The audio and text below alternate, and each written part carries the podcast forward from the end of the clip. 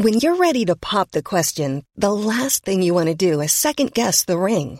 At Bluenile.com, you can design a one-of-a-kind ring with the ease and convenience of shopping online. Choose your diamond and setting. When you find the one, you'll get it delivered right to your door. Go to Bluenile.com and use promo code LISTEN to get $50 off your purchase of $500 or more. That's code LISTEN at Bluenile.com for $50 off your purchase. Bluenile.com code LISTEN.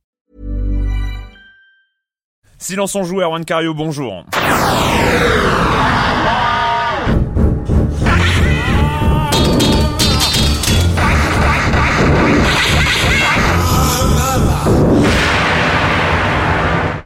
Aujourd'hui au programme SIF 4, le com des coms Blizzard, un nouveau MMO, une nouvelle licence. Euh, Clément nous fera découvrir les jeux sur iPhone, Monsieur Fall, euh, comme chaque semaine, et on fera un petit point sur euh, la mort, euh, la mort annoncée. Enfin bon, un, un truc qu'on n'attendait plus de toute façon, mais bon quand même, Duke Nukem Forever, c'est fini. Le studio 3D Realms a annoncé sa fermeture. Voilà, donc on fera un petit point sur l'histoire du Duke. Mais je vais commencer en accueillant mes chroniques. Ah non, en fait, bah mon chroniqueur favori. Oh là là là là. Faute de combattant, il s'en Clément sort. Apap. euh, bonjour, Bonjour, bonjour, Erwan. Patrick Helio est excusé, il est en interview, interview très importante à 14h, tout ça, il pouvait pas retarder. Mais bon voilà, on le retrouvera la semaine prochaine. Bah on commence donc avec toi normalement, euh, Clément, avec euh, l'annonce de SIF 4. De Civ 4. Alors Civ 4, euh, ce n'est Fif, ce n'est pas. Civ 4, hein, c'est Civ comme le comme le voleur. C'est une euh, série qui est peu connue euh, aujourd'hui des. Ah, je sens que ça va être une bonne émission. C'est une série qui est qui est qui est peu connue des des joueurs nouveaux, on va dire, puisque c'est une série qui remonte à euh, 99. Le premier Civ, c'était euh, Dark Project, la guilde des voleurs en français. Mhm. C'était un jeu génialissime puisqu'il changeait un peu le, un peu ce dont on avait l'habitude de voir. C'est un gameplay basé sur l'infiltration Voilà, et, ouais, et la- peu la- sur les combats. La discrétion. La discrétion. ouais, ouais. Tout ce qu'on- tous les jeux qui, qui utilisent ça aujourd'hui sont des héritiers euh, de Sif, donc Mm. de Dark Project. Euh, c'était un jeu où notamment, moi je me rappelle, ce qui était fort, c'était un- on était dans l'ombre, donc il y avait une gestion effectivement de l'ombre qui était Mm. très très importante.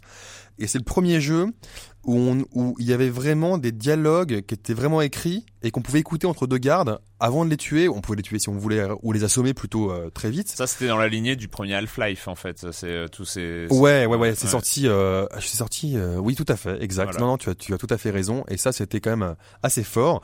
Donc, c'était des très bons titres. Le premier est sorti en 99, le second en 2000, et euh, le dernier Deadly Shadow est sorti en, en 2004. Et donc, ça fait cinq ans qu'on avait Moi, euh, j'avais pas pas la suite. hyper accroché au troisième, justement, mais. Euh... Oui, il était un poil différent, mais c'est vrai C'est que surtout qu'on avait euh, déjà, il y avait déjà des gros titres d'infiltration qui ouais, venaient. et, euh, tout à bon, fait. j'avais trouvé un peu faiblard. euh, Et donc niveau-là. 4, effectivement, c'est un titre qui joue sur la fibre nostalgique, ça va plus toucher, enfin en tout cas moi je l'attends grandement parce que j'ai connu les anciens.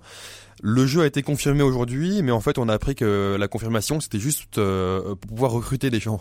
donc c'est-à-dire que le développement n'a pas encore du tout commencé, donc euh, on devrait l'avoir pas avant euh, 2011 euh, au mieux. Voilà, Civ 4. 2011. hein. Ah je pense ouais. Ah ouais. bon, bah c'était une avance très très en avance. Euh, le com des com de la semaine dernière. Alors euh, pour cause d'un- d'une longue digression en fin d'émission, évidemment, le com des com s'est beaucoup concentré sur les comics euh, dont nous avons parlé un peu en, en fin d'émission. Euh, juste quand même euh, Demento qui est sur le thème sur les jeux là. J'ai beaucoup aimé Rhythm Paradise, mais Clément fait bien de le signaler. Euh, il est finalement assez court si on ne cherche pas à avoir des parfaits sur chaque jeu. Pour ma part, j'ai été euh, au-delà des 30 premiers qui sont des jeux originaux. Et sérieusement, Erwan, les Phantom Rockers ne sont pas si durs. Alors ça, Monsieur Demento, je ne suis pas d'accord. C'est quand même, mais c'est J'allais dire casse-couille, mais bon, on peut le dire casse-couille, on peut le dire casse-couille. C'est c'est vraiment casse-couille les Phantom Rockers, j'y arrive pas, mais bon, je les ai passés depuis la semaine dernière quand même, j'en suis pratiquement à la fin du jeu. Euh, et sinon, il manque cruellement de possibilités à jouer à plusieurs pour en, en relancer intérêt, et ça, je suis assez Ouais, d'accord euh, avec euh, Demento. Sur euh, les comics, euh, donc euh, il y a un grand euh, un grand poste d'Espo donc euh, qui parle de de son amour pour Transmétropolitain dont j'ai parlé la semaine dernière. C'est vrai que c'est vraiment une une Il parle donc d'un éditeur euh, qui s'appelle Le Téméraire qui était en 98 euh, qui a dû cesser son activité à cause de leur trop excellents choix éditoriaux. Et c'est vrai que lui, il cite des auteurs qu'il y avait à l'époque, Ennis, Ellis, Neil Gaiman, Chris Bacalo, donc c'est vrai que ça avait fermé, mais maintenant c'est repris par Panini Comics, je pense. Euh, toute l'édition de comics en français. Et il ajoute, donc, moi, il nous passe la pommade, donc on le lit. J'aurais jamais cru qu'un jour j'écouterais sur un média de masse, comme Libération, une émission avec toute la culture qui m'est chère, musique, nanar, comics, jeux de société et jeux vidéo. Voilà, donc c'est un peu le, le thème. Et dernier poste, je ne sais plus. Si, voilà, le, si quand même un, des lecteurs qui nous euh, conseillait une BD, Universal War, One, conseillé par euh, Nico. Euh, donc toi, t'as craqué. Hein, ah, je l'ai acheté, mais je l'ai pas encore commencé. voilà, donc tu nous en parleras.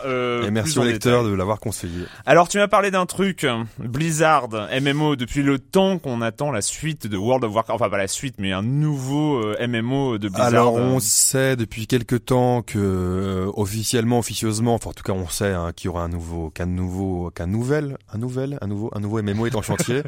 euh, mais là, dans les forums euh, de Blizzard, il y a ceux qui ont un pseudo en bleu, donc les officiels de Blizzard, qui ont dévoilé un peu plus de choses, euh, sans en dévoiler trop, évidemment. Euh, Blizzard oblige. Ce qu'on sait effectivement, c'est ça que sera, c'est un tout nouveau MMO avec une toute nouvelle franchise.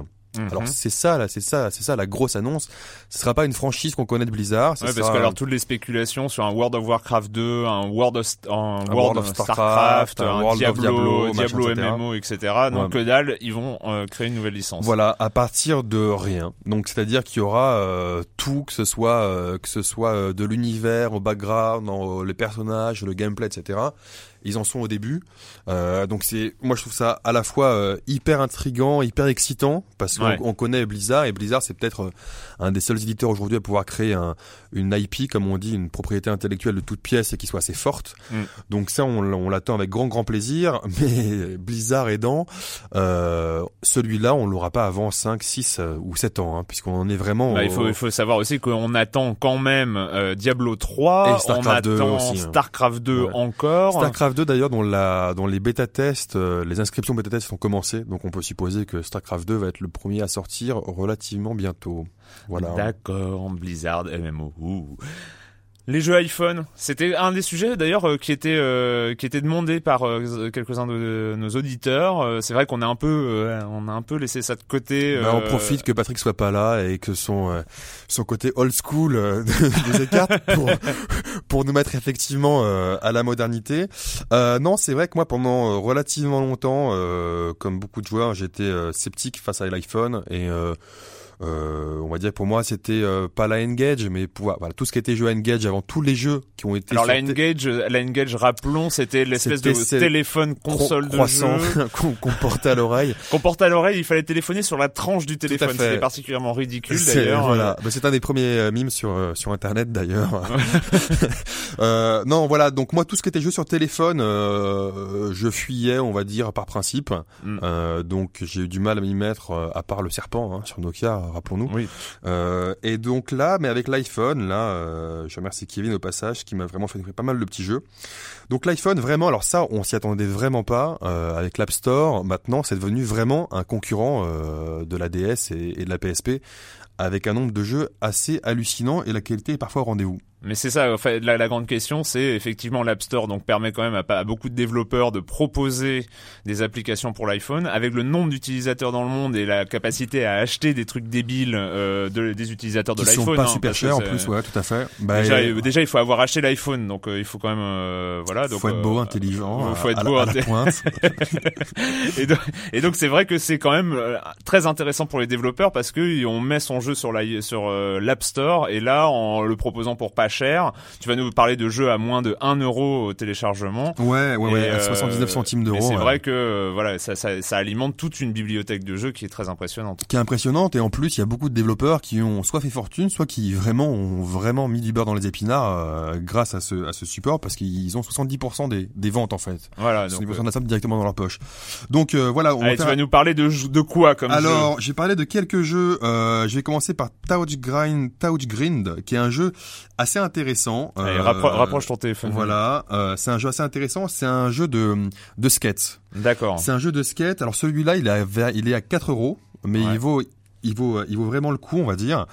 Euh, je suis vraiment pas bon à ce jeu-là. Si je me rends compte que, que, que j'ai vraiment un problème, c'est euh, c'est un jeu de, de skate donc qui exploite l'iPhone et donc ça veut dire c'est du tactile.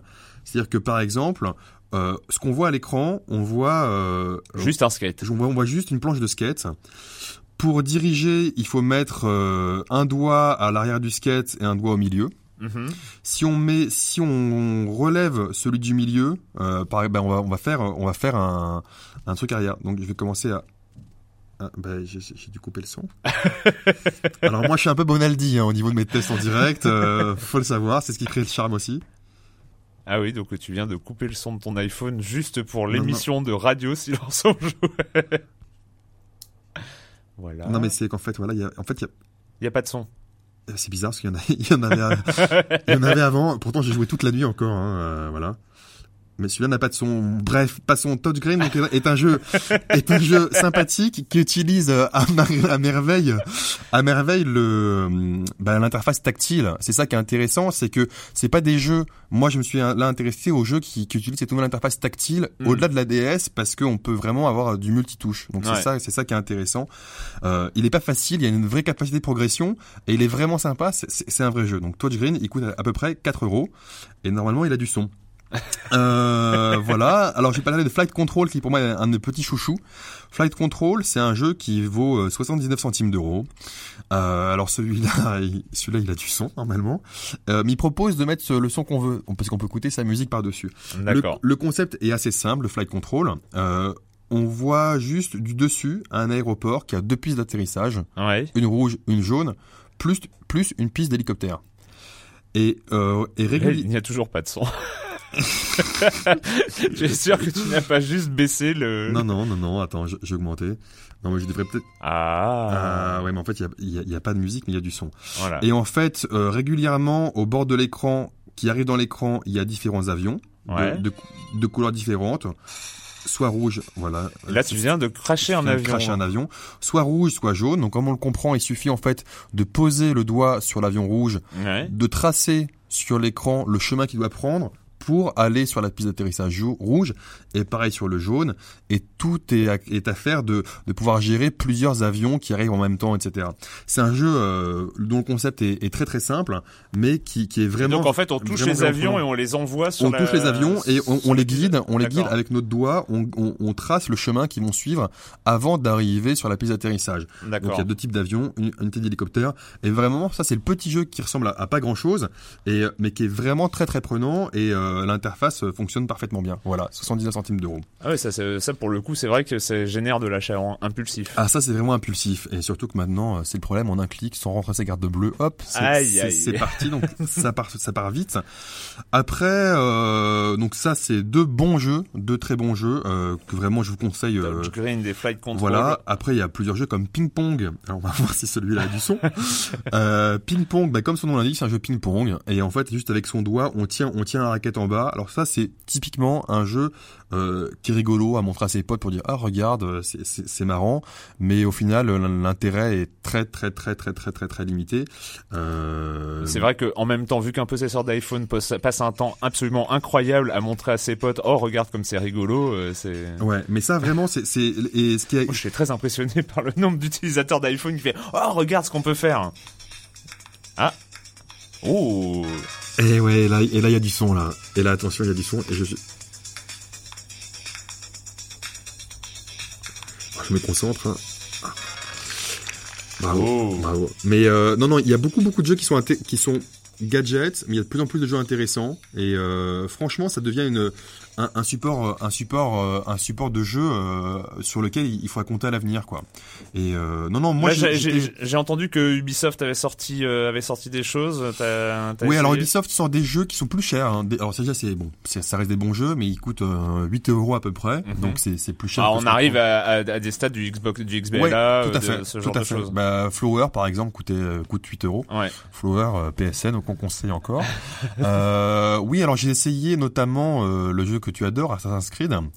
euh, qui s'en sort pas trop mal au niveau technique sur, sur, sur l'iPhone. Et ce qui est assez rigolo, ce que j'ai bien aimé dedans, c'est que le contrôle, en fait, ils ont dessiné, en fait, un, un une, comment on appelle Un ça? stick un analogique. stick analogique en Ouais. fait euh, sur l'écran Et donc on contrôle avec ce stick analogique, on, le pouce, on le laisse sur l'écran et on bouge et c'est vraiment précis.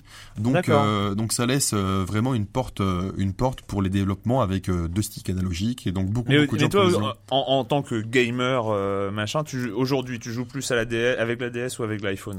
Ben j'ai envie de te dire avec l'iPhone en fait. C'est-à-dire que avec l'iPhone je joue plus à l'iPhone mais c'est des séquences de jeux plus courtes. L'iPhone je l'ai toujours sur moi. Hum. La DS je l'ai pas toujours sur moi.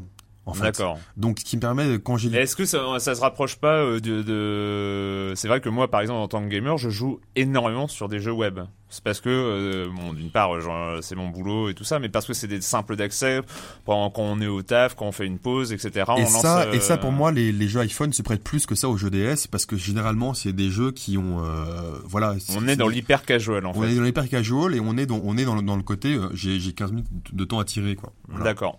Ok, les jeux iPhone, bah, de toute façon, on en reparlera en cas de sortie de jeux vraiment. Là, on a fait un petit tour d'horizon hyper rapide, mais on en reparlera en cas de sortie vraiment importante.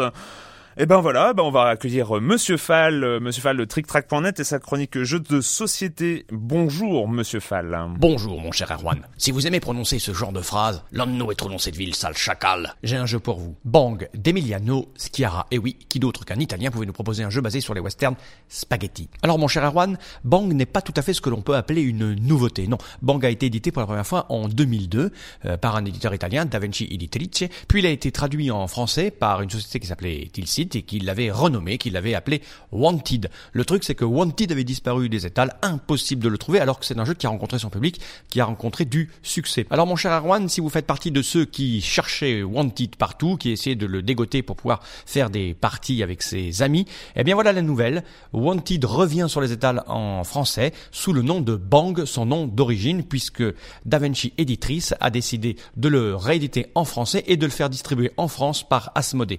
Donc, vous allez trouver Bang dans toutes les bonnes boutiques. Bang est un jeu qui se pratique de 4 à 7 joueurs à partir de 10 ans pour des parties de 30 minutes. Le principe euh, est très très simple, un peu dans la veine des loups-garous de tierce-lieu. C'est-à-dire que chaque joueur va se voir attribuer secrètement un rôle, et vas-y que je suis renégat, que je suis bandit ou que je suis shérif ou assistant du shérif, et vous allez devoir atteindre vos objectifs, c'est-à-dire par exemple pour le shérif, euh, mettre les bandits et les renégats en prison, pour les renégats d'être les derniers survivants ou pour les voleurs d'abattre le shérif. Et il y a quelques différences fondamentales, mon cher Erwan, avec les loups-garous de La première, c'est que vous n'êtes pas obligé d'être aussi nombreux que le garou pour pouvoir jouer, puisque là, vous pouvez jouer de 4 à 7, alors que les loups-garous, il faut au moins être 12 ou 13 pour apprécier le jeu. La seconde, c'est que vous allez gérer votre personnage, vous allez acheter du matériel, puisque vous êtes limité dans les mouvements. Vous pouvez abattre vos voisins de droite et de gauche si vous avez un revolver, alors que quand vous aurez un fusil, vous pourrez abattre le joueur en face. Rajoutez à ça le fait que vous possédez des points de vie que vous allez perdre au fur et à mesure, donc vous ne serez pas éliminé immédiatement comme dans les loups-garous de Tertiolu. Donc voilà mon cher Arwan, c'est Bang d'Emiliano Schiaro, DaVinci Editrice, distribué par Asmodee, un jeu pour 4 à 7 joueurs à partir de 10 ans pour des parties de 30 minutes, pour un prix de 25 euros maximum. Et l'un de nous est trop dans cette ville mon cher Arwan, à la semaine prochaine. À la semaine prochaine, monsieur Fall. Mais non, mais non, mais on peut vivre en tout simplement, enfin on n'est pas obligé de se battre. Ceci dit, euh, je sais pas, t'as déjà joué au loup-garou, euh, Clément? Non c'est assez formidable. Hein. C'est assez formidable. Bon, c'est vrai que, comme le dit Monsieur Fall, il faut être euh, une douzaine, une dizaine pour jouer au loup-garou. Mais je crois que c'est Seb qui, qui joue à ça, non? C'est Sébastien, voilà, Sébastien ouais, euh, Ça m'a donné envie. Euh, et euh, il organise des grandes soirées loup-garou. J'ai peur d'y aller de voir les gens, mais bon, peut-être que je serai, je vais vaincre ma timidité pour ça. Voilà. mais Bang donc une, bah, une variation sur le thème du loup, de loup-garou.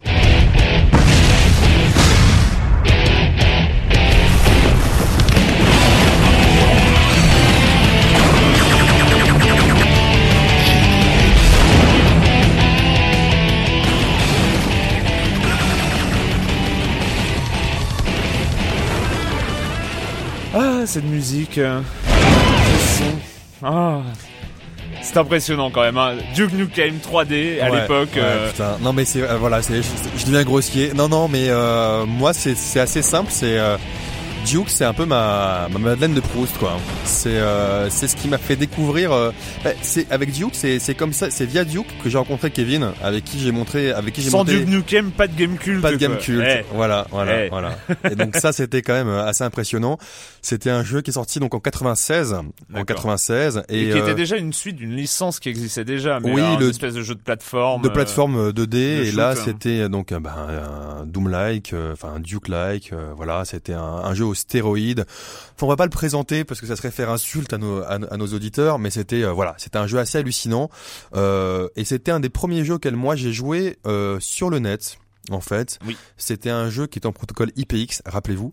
Et euh, Rappelez-vous le protocole IPX. IPX, mais en fait sur Net Stadium, on appelait un numéro euh, à part en fait et qui émulait un protocole IPX.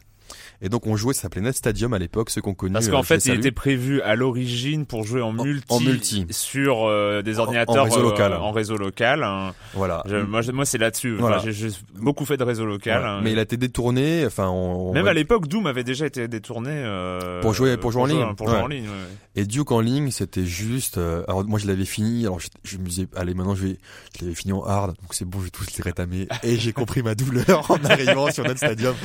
Et là, voilà. c'est comme aujourd'hui, quelqu'un qui n'a jamais voilà. joué à Quake et qui Bah, débarque sur voilà, un serveur C'était ma, c'était ma, ma découverte du jeu en ligne. C'était un jeu hallucinant. C'était un jeu adulte. C'était un jeu qui avait un gameplay jouissif, euh, rapide, précis. euh, non, non, c'était un excellent Doom-like. Alors, qu'est-ce qui s'est passé? Non, mais sur- surtout, hein, juste un dernier mot, c'est sur- surtout le personnage de Duke Nukem. Ben on l'a entendu, hein, un personnage un peu, euh, c'est un peu un Schwarzy euh, aux stéroïdes, euh, machiste, euh, voilà. qui- On a des exemples. Don't worry, girls. There's plenty of Duke to go around. So many babes. So little time. The work environment sucks, but I bet the benefits are nice. Voilà, ça c'était Duke. euh. Voilà, c'était euh, voilà, it's time to kick ass and chew bubble gum. Non, non, il y en a, il y en a, il y en a, il y en a, il y en a beaucoup, beaucoup, beaucoup, beaucoup euh, des phrases qui sont devenues cultes. Alors en 97, euh, la suite a été annoncée, euh, Duke Nukem Forever, et donc ça fait 12 ans. Voilà. Euh, 12 ans qu'on l'attend, 12 ans que le jeu est devenu une arlésienne. Alors le le, le jeu a connu de multiples rebondissements, euh, de multiples Il y a des jeux arlésiennes qui ont fini par sortir. Prêt, par exemple, qui a été pendant très très très très Ou- longtemps ou une arlésienne. ou Team Fortress 2, Ou Team Fortress 2, exactement. mais Non, là, mais là on- Duke Nukem, 12 Duke, ans, on, on- euh, on l'attendait parce que c'est c'est c'est assez euh, ce qui est assez euh, ce qui est assez rigolo, c'est qu'aujourd'hui, maintenant que 3D Realms est, en liquidation judiciaire, que c'est fini, que tout le monde été viré, que le, le jeu ne va plus se faire, hein, euh, vraiment clairement. Aujourd'hui, il y a tout qui est sorti. Donc il y a toutes les images qui sont sorties, il y a tous les designs qui sont sortis. On, on connaît pas maintenant, on connaît le scénario, on a vu une vidéo de gameplay. Donc voilà, on voit ce que ce qu'aurait dû être le jeu. Alors euh, fait du destin, ce qui est marrant, c'est que le jeu devait être fini en novembre pour sortir en avril 2010. D'accord. Voilà. En novembre de cette année Non, pour sortir. en avril, voilà, Ah, euh, d'accord. 2010 de, de, de l'année prochaine. Donc. Et euh, non, non. Alors moi, pour moi, ce que j'en ai vu, euh, ce que j'en ai vu, Alors donc tout a- tout tout est sorti euh, principalement donc sur Sur Naufrag, naufrag.com. et ça permet de reciter Sébastien Delahaye donc Voilà, euh, qui est à la tête Naufrag. de Naufrag. alors euh, de ce qui, moi, j'ai vraiment tout lu. Euh, ça semblait à la fois bon et pas bon, quoi. C'est-à-dire que ça semblait euh, pas bon au niveau du design des niveaux, qui semblait vraiment classique. Graphiquement, il y avait rien d'hallucinant. Ouais. Par contre, effectivement, on avait toujours notre héros charismatique, mais surtout les ce qu'on a vu d'animation, il y avait quand même, euh, c'était, ça semblait bien péchu, quoi. Et ça fait très longtemps qu'on avait, qu'on n'a pas de FPS bien, bien, bien péchu. euh, Enfin, suis bourrin quoi. Enfin, bourrin, ouais, mais ouais, péchu, quoi. Non, worry, euh, girls. There's plenty of Duke to go around. voilà, bourrin, donc. la bourrin. Mais euh, non, il semblait, il semblait, il semblait assez sympa. Enfin, disons que maintenant, je regrette. Avant, je l'attendais plus. Maintenant, je regrette qu'il qu'il sorte pas. Euh, on rappelle rapidement pourquoi, euh, comment ça a pu foirer à ce point-là. Euh, en gros, le jeu, ils ont toujours voulu être à la pointe de la technique. Ouais. C'est-à-dire qu'ils ils ont à chaque fois changé de moteur de jeu. Au début, ils étaient sur le moteur de Quake 2, puis Quake 2 amélioré. Puis il y a Unreal qui est sorti, ils ont pris le moteur d'Unreal. Puis le moteur d'Unreal Tournament. Et à chaque fois, ils ont voulu refaire, repartir, etc. Ce, qui, ce qui part d'une bonne intention. Hein. Mais globalement, ça a coûté beaucoup d'argent. Et apparemment, ce qui s'est passé, c'est que donc il y a George Broussard et Scott, euh, son, son, son comparse, qui, qui avait 3D Realms à deux, à 50% Ouais. chacun. Puis au bout d'un moment, euh, DNF euh, durait tellement de temps que Scott a dit euh, bon ben voilà, moi j'arrête de mettre mes billes dedans, puis je vais faire mon business de mon côté. George, qui n'était pas le businessman de la de la bande, a continué en fait à, à, à tout gérer lui-même. Et, euh, et ça commençait à coûter très cher. Et à un moment, euh, l'éditeur était plus intéressé. Georges Broussard s'est s'est tourné vers Tech2, qui était intéressé juste pour le distribuer. Donc ils ont fusé le demi 5 millions de dollars.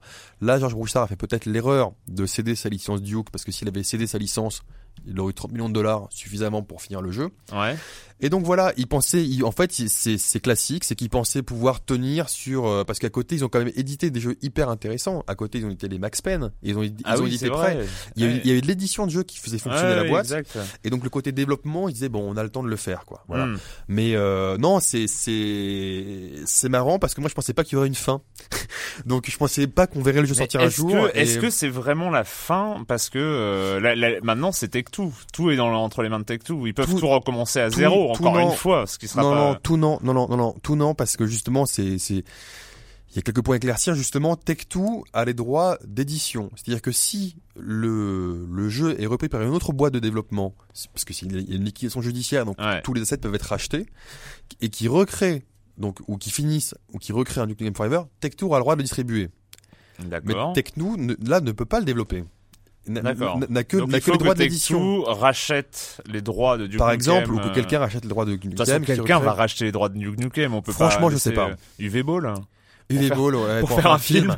non, non, franchement, je, je sais pas. euh, et j'ai envie de dire, et maintenant, il est bien où il est, quoi. Hein, euh, il est bien où il est. Pour ça sera un souvenir, ça sera une histoire qu'on racontera à nos petits enfants. Rappelle-toi, Duke. Non, non, c'est une vraie histoire du jeu vidéo.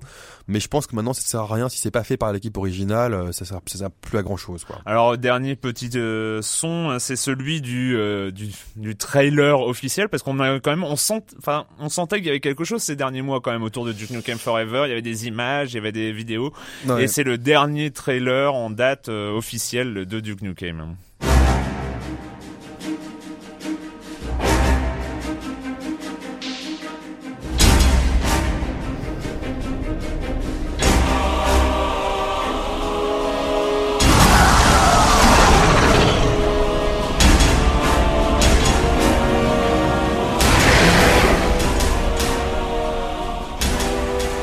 Sent effectivement toute la subtilité, toute la poésie euh, qu'il y a derrière ce personnage du Duke Nukem. Donc voilà, Duke Nukem, euh, le, le pire jeu de mots euh, qui est sorti, c'est For Never, quoi. Mais euh, Bah, c'est un peu voilà, ça, c'est un voilà. peu ça l'histoire. On n'en aura jamais, euh, enfin peut-être jamais. En Oh. tout cas, pas les pas les créateurs originaux de 3D Realms. Don't worry, girls. There's plenty of Duke to go around. Bien joué, Florent. Euh, ben voilà, on en a fini cette semaine avec le jeu vidéo et la question rituelle. euh, bah, vu que t'es tout seul, quand tu ne joues pas, tu fais quoi, Clément? Euh...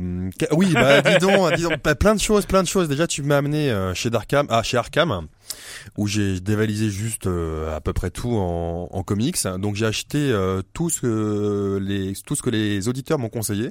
Donc ce qui a fait pas mal de choses. ce qui a fait mal. Voilà, mais j'ai pas, j'ai peu, j'ai peu commencé de choses puisqu'en fait je finissais un bouquin qui m'est, qui m'est très cher, euh, que je lis et que je relis régulièrement, qui s'appelle le, le démon de d'Hubert Selby Jr., qui est un bouquin euh, assez dur, pas au niveau de la lecture, mais au niveau euh, du thème abordé et Mhm. parfois des trucs. Mais pour moi c'est voilà, c'est un des bouquins que je place dans mon top 5, euh, donc vraiment un excellent bouquin, euh, le démon d'Hubert Selby Jr. En attendant de croquer tous ces comics qui m'attendent. T'en Voilà. t'en as lu un, non euh Oui, j'ai lu. bah en fait, j'ai lu le Wolverine Mutant X, qui revient sur les origines. Voilà, et j'ai lu aussi le premier tome des De de la Ligue des Gentlemen Extraordinaires. Ouais, je te- je te- Voilà. Désolé, je te reprends, tu m'en as parlé tout à l'heure. Tout à fait. Euh, moi, euh, d'ailleurs, bah, nous étions ensemble euh, donc dans cette librairie et euh, moi j'ai pris euh, le tome 2, 3 de Powers. Powers, c'est Bendis, euh, donc c'est chez Image que ça a été édité. Alors il faut, alors on précise quand même que là on parle de version originale. Je ne sais même pas si ça a été édité en français. Powers, ça mériterait. C'est euh, des enquêtes policières sur euh, des, sur le monde des super héros, mais c'est des- les, les héros ne le sont pas. Et, euh, et c'est vraiment, alors c'est un design, mais j'en ai peut-être parlé ici. C'est un design très cartoon, époque Batman euh, avec les mentons carrés, ouais, que, etc. que moi au début, enfin que quand je le quand je le vois, j'aime pas trop le design. Et ouais. franchement, euh, j'avais eu un peu peur. C'est pour ça que j'avais acheté un tome un peu à reculons euh, la dernière fois. Et euh, euh, enfin, l'univers est très très bien. Bendis euh, m'a précisé le libraire est un peu le, le mentor euh, de Robert Kirkman, euh, dont j'ai déjà parlé ici, le mec qui a fait Walking Dead, qui a fait Invincible, etc.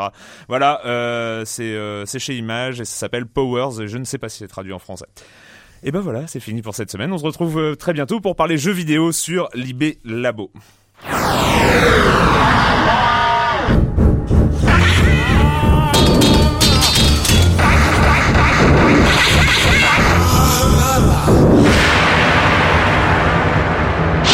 euh, j'ai recommencé le sport il y a cinq jours de ça.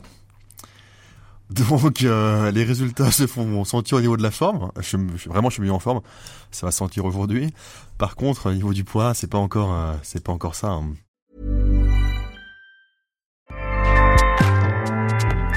Powers the world's best podcasts. Here's a show that we recommend.